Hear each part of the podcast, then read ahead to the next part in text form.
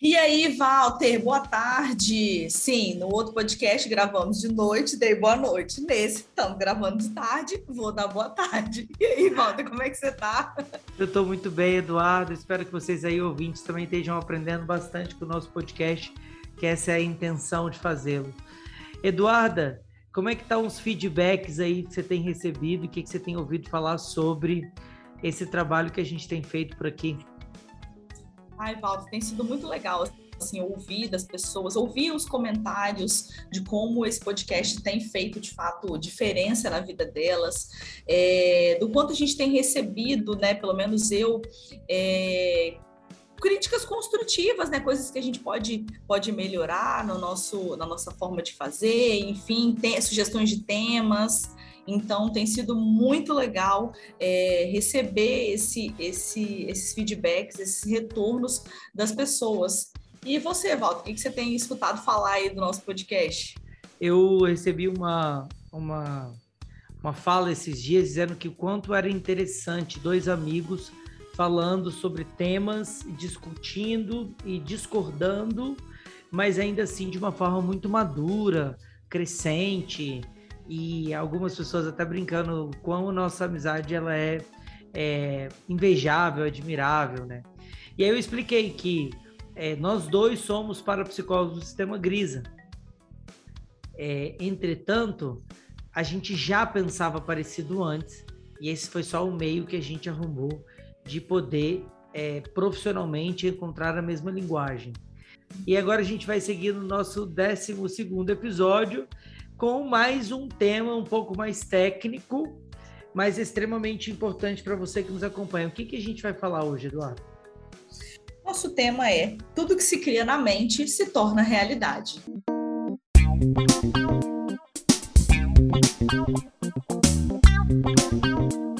Como assim, Eduardo? Tudo que se cria na mente se torna realidade? Está dizendo então que eu vou ficar milionário semana que vem? Bom, se você gravar isso na sua mente em tempo hábil, Walter, talvez você fique milionário. Ah, Porém, a gente sabe, a gente vai começar dando alguns, alguns ensinamentos, né, de uma das coisas que a gente acabou aprendendo, é que uma programação, ela precisa de tempo para ser é, instalada, programada do nosso subconsciente. Não é falei agora, quero isso, para amanhã eu já consigo. Não, de maneira nenhuma. E aí, Walter, eu vou te perguntar para você começar introduzindo aí o nosso, as nossas explicações. Walter, o que são as programações? A gente já começou falando um pouco sobre isso antes, mas a gente pode agora aprofundar para o conhecimento das pessoas. Quando a gente fala de uma coisa subjetiva, como está falando de uma mente subconsciente, a gente está falando de um movimento é, não palpável, ele não é um objeto, ele não é algo que você consegue colocar uma forma. E a gente vai falar do subconsciente e a gente vai precisar de trazer algumas analogias para poder conseguir entender o que, que é isso, né? Nossa mente precisa de captar de uma forma que seja análoga, metafórica, é, de uma linguagem acessível e fácil. Então existem três formas a gente entender o subconsciente. Eu fui, voltei lá atrás para poder vocês entenderem o todo e a gente vai chegar lá na programação. Existem três formas que o sistema Grisa traz como formas interessantes de se explicar. Primeiro, como um terreno, que esse terreno é, ele não escolhe o que vai ser plantado o que planta frutifica. Então ele é um terreno fértil que aceita qualquer informação. Segunda forma é uma besta, que ela, uma vez que precisa de te proteger, ele age de forma desgovernada com a intenção de te salvar e te manter em vida, ou seja, manter a sua sobrevivência. E o terceiro, que é o exemplo que Eduarda trouxe já em um outro episódio para trás, que fala sobre o computador. Porque uma vez o computador programado, ele executa fielmente o que está ali escrito como código-fonte. Para vocês que não sabem, eu fiz programação, eu fiz TI, né? Há muito tempo atrás, há mais de 10 anos atrás, eu fiz TI e era impressionante, porque se o código está lá, ele executa o código. Ele não executa o que eu quero, ele executa o que está escrito. E a programação, Grisa traz como essa forma de entender o que está na mente subconsciente. Né? Uma vez aquilo registrado como crença, como certeza, aquilo vai ser executado, mesmo que você não queira e não consiga depois. Não é isso, Eduardo? Expliquei direitinho? Sim, Walter, exatamente. As nossas programações, elas são inseridas no nosso subconsciente de uma maneira muito fluida, muito natural, e com o decorrer dos dias, a gente fica é, pensando, por exemplo, os nossos pais, via de regra, né, não ficam pensando, ah, eu vou fazer isso, isso vai inserir uma programação no meu filho. É uma coisa fluida e natural, que acontece aí a todo momento durante a nossa, a nossa vida, sobretudo quando a gente é muito pequeno quando a gente está aí na nossa, no, no, que é chamado de primeira infância, que é quando são inseridas a maior parte das programações que a gente vai carregar aí para o resto da nossa vida, se a gente não reprogramá-las. Exato, e é importante a gente saber que essas programações elas entram em diversos níveis. É, no nível de crença, mas entra também num nível, por exemplo, de funcionamento biológico. Por exemplo, as forma com que você senta, o jeito que você respira. E tudo isso dentro de nós é como se fosse um grande computador programado e ele vai executando o que está ali registrado. Então, algumas pessoas gostam de se vestir de tal forma por conta de uma programação, é, tem tal posturas ou tensões musculares, ou até doenças por conta de programações, e até crenças mentais e funcionamentos emocionais. Por exemplo, pessoas que, é, ao sentir medo, choram. Chorar não é uma reação natural do medo, mas isso acontece às vezes porque está mal programado. Eu acabei de atender, Eduardo, acabei exato, acabei de atender uma pessoa aonde ela disse que quando a filha dela começa a aprontar muito, ela bate, né, a menina. E não é assim, não é o ideal, mas não seria nada grave se isso fosse um ato livre. Quando eu pergunto para ela e aonde ela descobriu qual a forma de educar a filha, aonde você se inspira como modelo de educação infantil para tomar essas posturas? E ela ri e diz: Ah, na minha mãe, ué. E aí eu disse: Mas você não já disse para mim várias vezes que não gostava do jeito que sua mãe criava você? E aí ela dá aquela pausa dramática. Opa, não era bem isso que eu queria. E aí as programações, né? As programações elas entram em diversos níveis e de diversas formas elas é, afetam a nossa vida, as nossas relações, as nossas emoções. Beleza, ótimo, Walter. E aí a gente vai percebendo que a gente não se dá conta das nossas programações, né? Porque ela é tão natural, ela é tão fluida, ela acontece de uma maneira que a gente não percebe é como respirar, por exemplo, porque a gente não, não se dá conta de que a gente está respirando, aquilo é simplesmente fluido e natural, as nossas programações acontecem do mesmo jeito, a gente acaba respondendo é, a todas elas de uma maneira natural, porque a gente não se dá conta, não necessariamente, que elas estão ali. E aí, volta para esse podcast de hoje, a gente vai responder a duas perguntas. Opa. Quanto tempo você demorou a descobrir que são as suas crenças limitantes que te impedem de prosseguir? Quanto ah, tempo a gente demorou? Muito tempo. Muito, muito tempo, eu também, né? Eu. Você que está nos ouvindo, provavelmente também, talvez, seja o dia de hoje que é o seu tempo é hoje, é hoje que você está se dando conta de que são as suas crenças que estão te impedindo aí de conquistar um objetivo, de conquistar alguma coisa. Vamos falar mais sobre isso aí no dia de hoje. E a segunda pergunta, sabia que você não conquista as coisas que você deseja, que você quer, porque isso não está gravado no seu subconsciente que você pode conquistar essas coisas? São duas perguntas é, complementares, né, Valdo? Porque aí a gente vai entrar num, num, num, viés de que o ser humano ele é capaz de conquistar absolutamente tudo o que ele deseja. Basta que isso esteja é, gravado como programação no seu subconsciente. Eduarda, você está falando para mim que eu mesmo tendo uma voz horrorosa, igual de taquara rachada, tipo o Walter quando resolve cantar, por exemplo, Nossa, essa voz pode obrigado. ser bonita? essa Receba voz essa. Pode... Essa voz é, pode ser bonita? Eu vou dizer para vocês, sim, ela pode ser bonita. Eduarda, Walter falou no início para mim, né? Então quer dizer que semana que vem eu vou ficar milionário? Olha, semana que vem eu não garanto, mas se isso estiver gravado no seu subconsciente, essa programação, e não exista nenhuma outra programação que te impeça dessa se cumprir, sim, você pode ser milionário. Não na semana que vem, né? Meio difícil, mas, mas sim, você pode ser milionário. Então, Fantástico. sim, o ser humano ele é capaz de conquistar absolutamente tudo. Fantástico isso, e começo aqui dizendo um pouco sobre até a minha própria história. É, Eduarda falando me fez lembrar de quando é, eu sempre ouvi do meu pai que eu precisava de trabalhar, né? E não precisava de é, estudar tanto. O importante era ganhar dinheiro.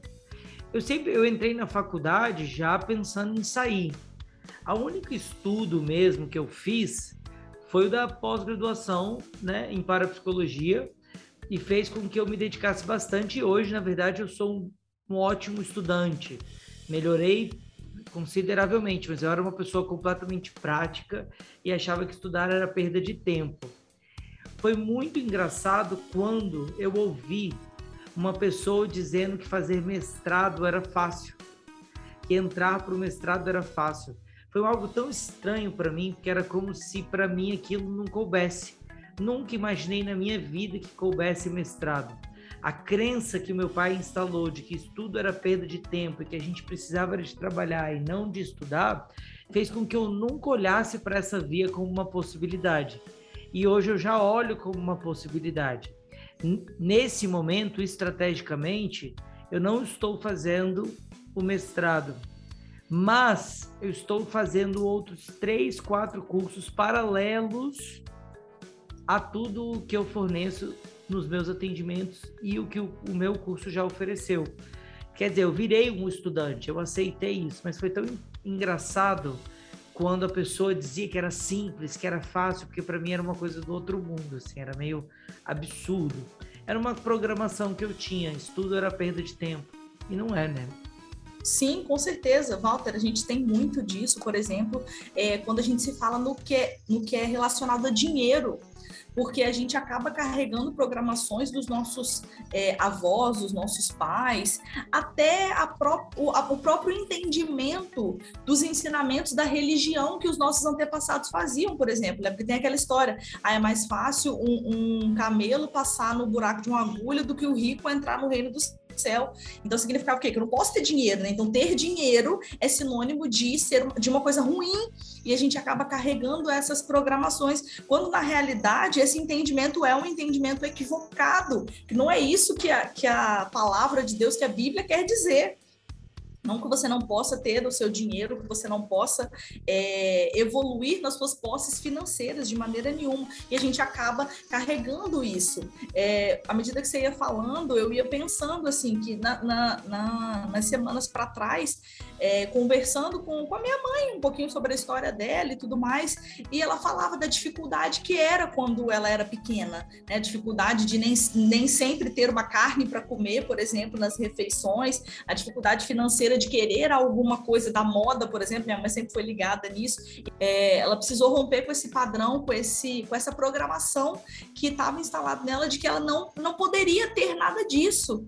E aí, à medida que ela foi evoluindo, ela foi saindo, né, da casa dos meus avós, foi conquistando, foi trabalhando muito, foi conquistando as coisas, justamente rompendo esse tipo de paradigma de que não, não é possível ter, ter nenhum dinheiro, não possível progredir na vida financeira. E a gente percebe quantas pessoas que têm essa dificuldade, né, por ter essa crença limitante de que é impossível ter dinheiro, é impossível dinheiro sobrar, né? Nossa, eu já atendi tanta gente assim, ah, meu dinheiro nunca sobra, meu dinheiro nunca dá para fazer nada, justamente porque tem programações a nível subconsciente de que dinheiro não é bom, dinheiro é, não se pode ter dinheiro. E aí o dinheiro de fato nunca fica, né? Ele sempre é, ele sempre é descartado, ele sempre é utilizado de uma maneira não, não saudável, vamos dizer assim.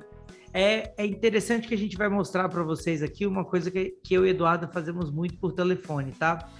É, a programação da mãe dela não é a falta de dinheiro, não é a falta de comida. Porque eu conheço a mãe dela, então daí eu vou aqui conseguir ajudar. Ó. Olha que interessante. A programação da mãe de Eduarda é que a Eduarda tá morrendo ali, tossindo, vocês não estão vendo. Gente, acho que ela vai ter um colapso. Ainda bem que tá gravando, aí o médico vai poder ver. Melhorei. Ela desmaiando, ela desmaiando. A programação da Eduarda, da mãe de Eduarda, é quando eu puder ter, sempre terá em abundância. Algo nesse sentido. Por quê?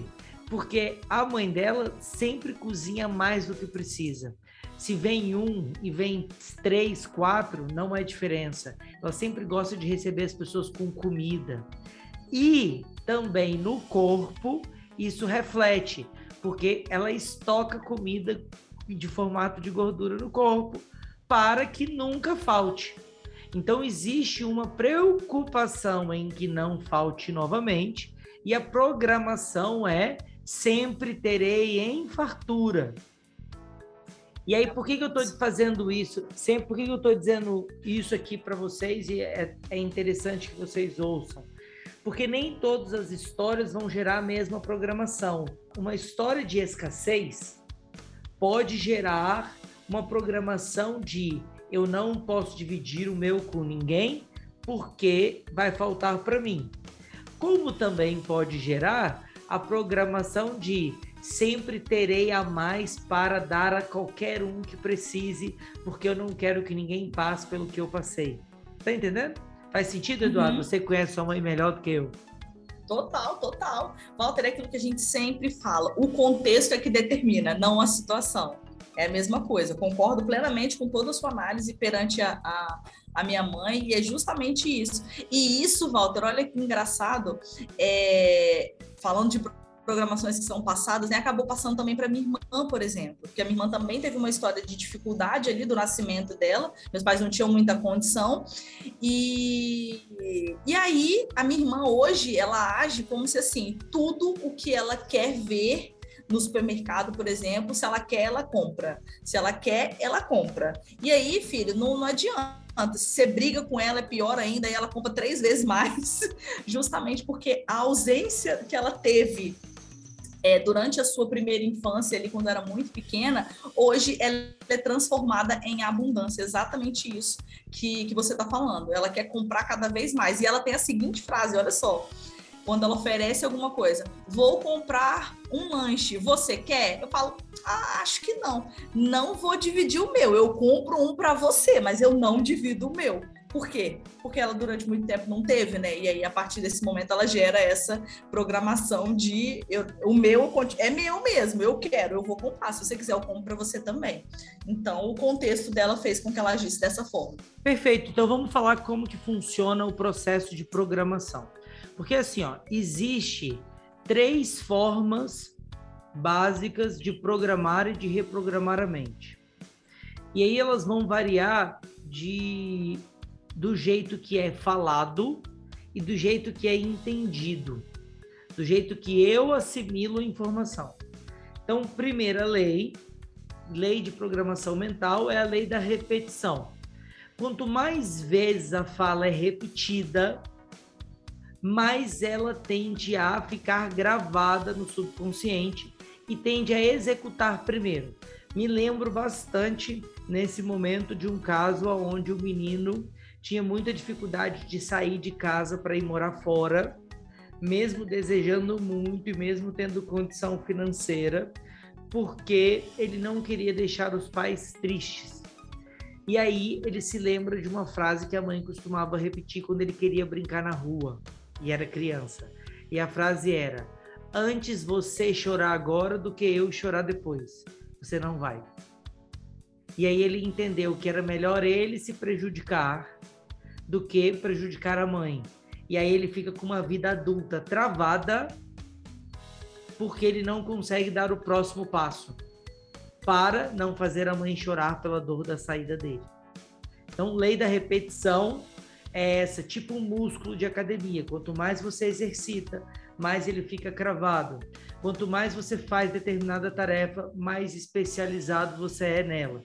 Então, frases muito típicas, muito repetidas durante a infância, ou que você mesmo repetiu, ou que os seus pais repetiram, gera em você uma programação mental, uma programação mental é, profunda e rápida execução. Conta para nós o segundo método, Eduardo. Muito bom. A segunda lei da programação mental é a lei da imaginação. O nosso subconsciente, gente, ele, ele é muito visual, exatamente isso. E aí vem uma primeira informação. Aquilo que a gente consegue visualizar, transformar em imagem mesmo, Quanto mais eu imagino aquela cena, aquela situação, mais aquilo vai se gravando e se fortalecendo como programação mental. Então, por exemplo, eu vou fazer uma entrevista de emprego e eu quero muito aquele emprego. O que, que eu vou fazer? O que, que eu indico se a pessoa conseguir, né? Se ela for desse, dessa, conseguir fazer isso dessa forma começo a falar qual é o lugar que você vai estar tá fazendo essa entrevista? Ah, é na empresa X. Não tá, imagina Imagina como é que é essa empresa. O que, que você já viu foto dela na internet, por exemplo? De alguma sala, de alguma coisa que tem? Então se imagina lá dentro. Qual roupa que você vai querer usar nessa entrevista? Se imagina nessa roupa. Se imagina você conversando com esse recrutador, com esse líder, é, de uma maneira tranquila, você se saindo muito bem, você conseguindo se expressar muito bem é, você saindo dessa entrevista muito confiante, muito satisfeito com as suas respostas, e a partir daí a pessoa vai conseguindo visualizar aquele momento, imaginar aquele momento. E aí uma informação muito importante, Walter, é o seguinte: é por isso que a gente sempre fala que as programações elas sempre têm que ser programações afirmativas e nunca no negativo. Por quê? Porque justamente isso. A imagem ela não consegue traduzir aquilo que é negativo. O não, ele não é palpável, ele não é imaginável, por exemplo. Quando alguém fala para você, ah, não imagina um elefante azul, imediatamente o elefante azul salta. Por quê? Porque o não ele não é imaginável. Então, quanto mais você consegue é, imaginar as situações, os momentos, as coisas que você deseja, mais aquilo vai ficando gravado no seu subconsciente. Isso é quando é positivo, gente. Mas, por exemplo, se tem alguma, alguma cena que aconteceu nessa, nessa, na sua casa, na sua família, enfim, negativa, e você, de forma de looping, vai repetindo aquela mesma cena, a probabilidade daquilo continuar a acontecer acontecendo na tua vida é muito maior, justamente você está ao imaginar, ao lembrar, programando aquilo cada vez mais forte no teu subconsciente. E aí o Walter agora vai falar da nossa. Ah, eu vou falar da segunda ainda. Eu vou falar da segunda ah, ainda desculpa. que eu quero completar um negócio novo que eu estou estudando aqui que é extremamente relevante aqui. Quando a gente fala de imaginação e realidade, a nossa mente não consegue distinguir, né? Como o Eduardo estava dizendo. E aí, se a nossa, se o nosso imaginário estiver muito carregado de informações deturpadas, a probabilidade da gente acabar completando a história de uma forma errada é muito grande.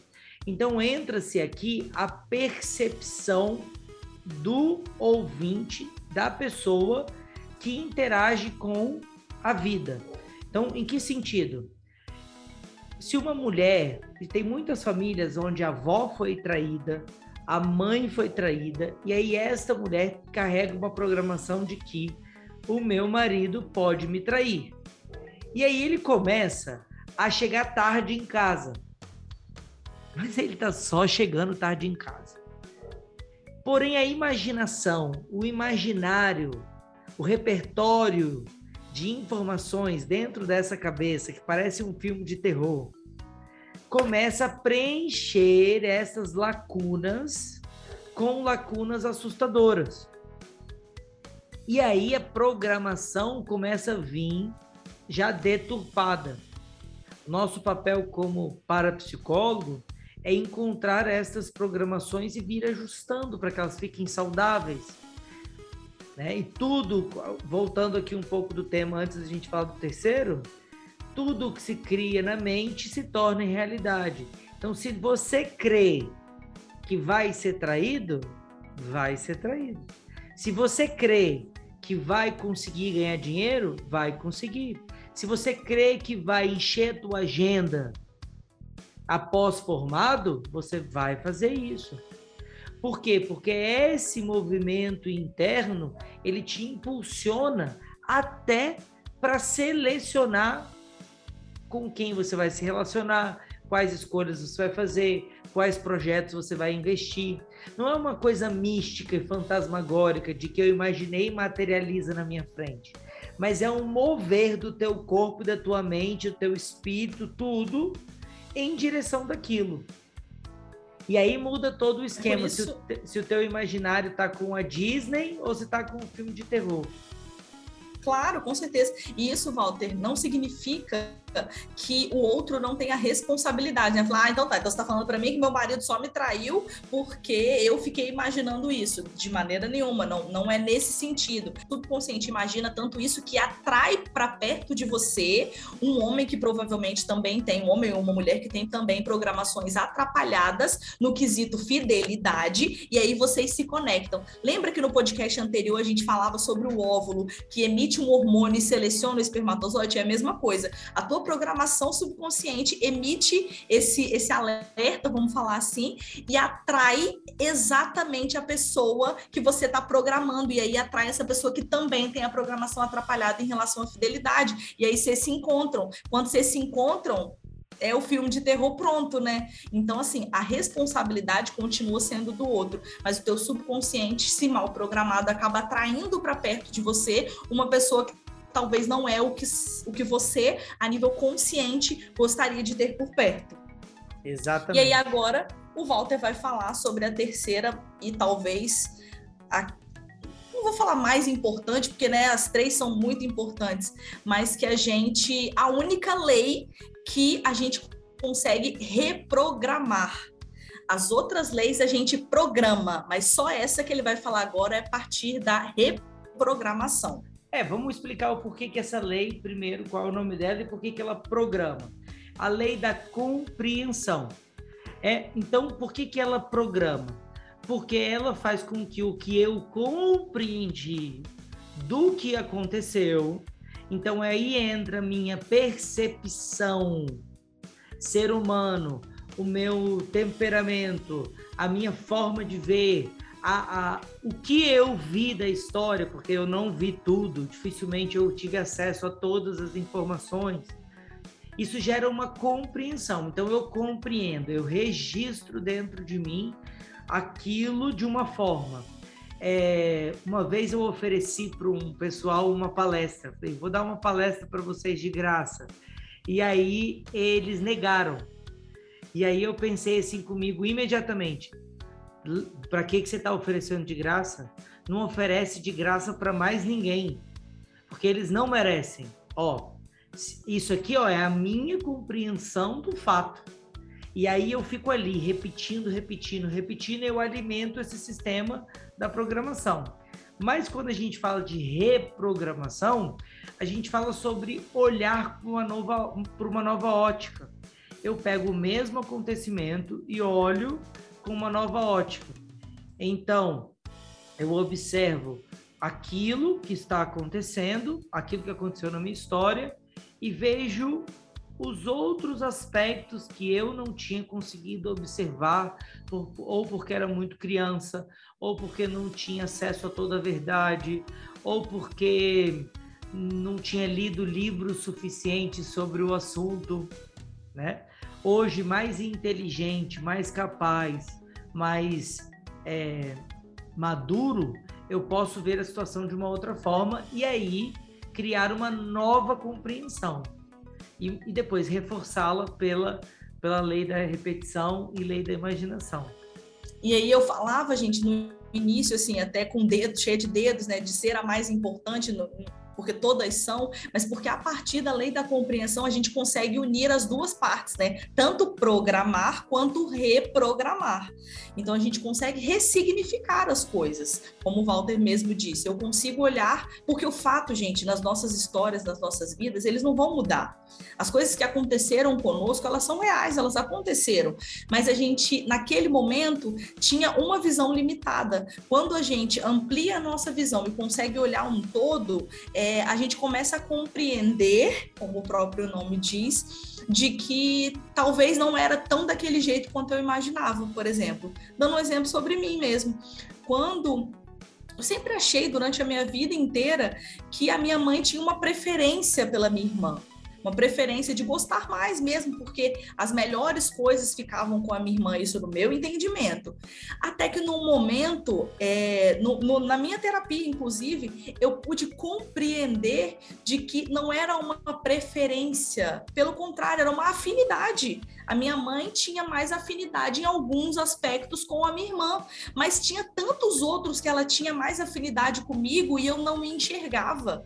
Então, a minha programação era de rejeição. E aí, fazendo alusão a vários podcasts anteriores, a fato de eu ser idealista, de eu é, não ter elo mental com ninguém.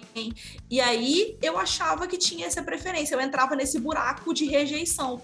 Quando eu ampliei a minha visão e pude compreender que não era uma preferência, eram algumas afinidades diferentes, mas que tinha tantas outras afinidades que eram comigo, é, a programação de rejeição mudou.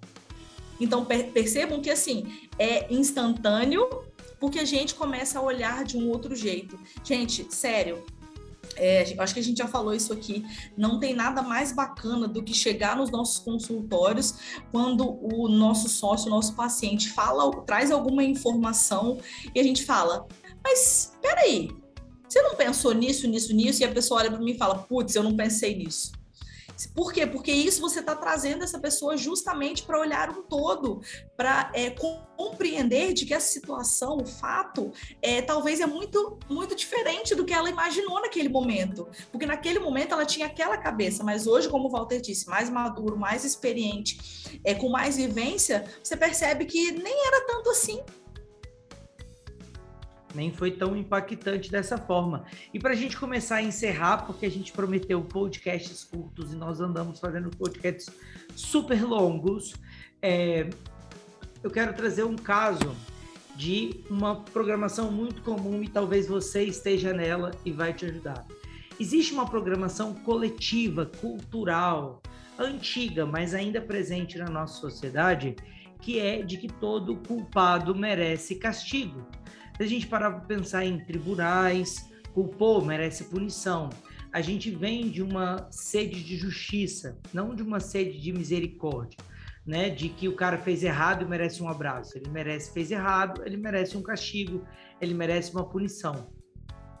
E aí eu atendia uma, uma mulher que era muito engraçado, porque isso era tão forte dentro dela, tão registrado, mais até do que o comum, que ela, sempre que fazia algo errado, sempre que ela pensava mal de alguém, sempre que ela é, não lidava bem com a filha, enfim, o que ela fazia que ela considerava mal, ela atraía para si uma punição. E essa punição era tão grande que ela batia o carro, ela não recebia o pagamento do trabalho que ela fez, e dentre outras coisas, mas o engraçado era que quando uma coisa ruim acontecia, que no caso era esse castigo que ela atribuía para o divino, ela se sentia aliviada. Era como se algo dentro dizia, pronto, agora esta conta pagou. Eu fiz errado aqui, recebi esse castigo e agora eu me sinto bem. E aí eu falei para ela, e aí a gente veio desconstruindo isso e reconstruindo de uma outra forma. E aí ela falou, Walter, meu Deus, que loucura, por isso que minha vida não ia para frente. Eu gastava meu dinheiro tentando sempre recuperar os castigos que eu mesmo atribuí para mim. E aí eu disse para ela, né, que isso não era justo. Porque imagina que nível de justiça existe dela ser a vítima e a juíza dela mesma. Ela é a vítima e o carrasco. Né? Ela atribui a dose da pena. E aí eu, como que a gente desconstruiu isso? Fazendo ela compreender que ela não tinha condições de atribuir penas justas a ela. Porque ela era vítima e ela era agressora, então ela não tinha como equilibrar, ela precisava de alguém de fora para isso. E parando para observar e pensar, ela já tinha sido tão generosa com tantas outras pessoas, por que, que ela também não podia atribuir essa generosidade a ela quando errava? E aí isso foi tudo desconstruindo e hoje ela tem uma vida muito melhor e essa programação foi embora. Quando a gente fala de programação mental, a gente tem aqui um perigo. O perigo é, se é uma programação boa, maravilha. Se é uma programação atrapalhada, ruim, é, você tá lascado. Exatamente. Walter, pessoas assim que tem essa programação de culpa muito forte, elas tendem a viver essa autopunição, né? Porque ela vivia era isso, era uma autopunição. É, tem dificuldade de experimentar a gratuidade do, do amor, por exemplo, porque a gente sabe que o amor, na sua essência, não tem a ver com esse merecimento, não tem a ver com o fato da gente merecer de fato. Então, é, e essa programação de culpa é, é muito mais comum do que a gente imagina. Então, com toda certeza, você que está nos ouvindo em algum momento, é, em algum nível, nível traz essa, essa, essa programação de culpa, de não se achar merecedor ou merecedora das conquistas, das grandezas, das coisas que você é, conquistou. Então é isso, não, não, não seja é, o seu advogado de acusação e o seu advogado de defesa, né? Como se fosse isso, na mesma pessoa. Seja, seja mais brando com você mesmo justamente é, porque você não, não precisa ser benevolente com as pessoas e carrasco de si mesmo. Fantástico. Quando eu conheci as programações, Eduarda, é, eu tinha vontade de apertar um botãozinho e imprimir um relatório de quais é as que eu estava carregando. Ia ser ótimo, né? Espero que você aí fique com essa mesma vontade de querer saber o que você carrega como programação subconsciente. Porque a cada uma descoberta, ou você reforça positivamente, ou você corrige e compreende de uma outra forma. Perfeitamente. E se você encontrar aí, já ouvindo nosso podcast, é, alguma coisa que você entende que é uma programação subconsciente e deseja é, reprogramá-la, deseja compreendê-la melhor, nos procure procure a mim, ao Walter, que a gente vai marcar aí uma sessão, um atendimento, justamente para te ajudar a fazer esse processo de compreensão. Então, se quiser falar comigo, me procura no Instagram, arroba Pinheiro Eduarda. E se quiser falar comigo, arroba Walter MR Moura, e a gente está lá produzindo muito material para. Quer dizer, eu estou produzindo, a Eduarda está tentando ainda produzir. É, muito material para você poder é, estar junto conosco e crescer humanamente e passar para o próximo nível, the next level. Isso, isso aí. E também evoluindo enquanto ser humano e sendo a melhor versão de você, de você mesmo, sem precisar ficar preso e escravo das suas programações atrapalhadas. Então, galera, um beijo, até a próxima. Beijos, tchau, tchau. Música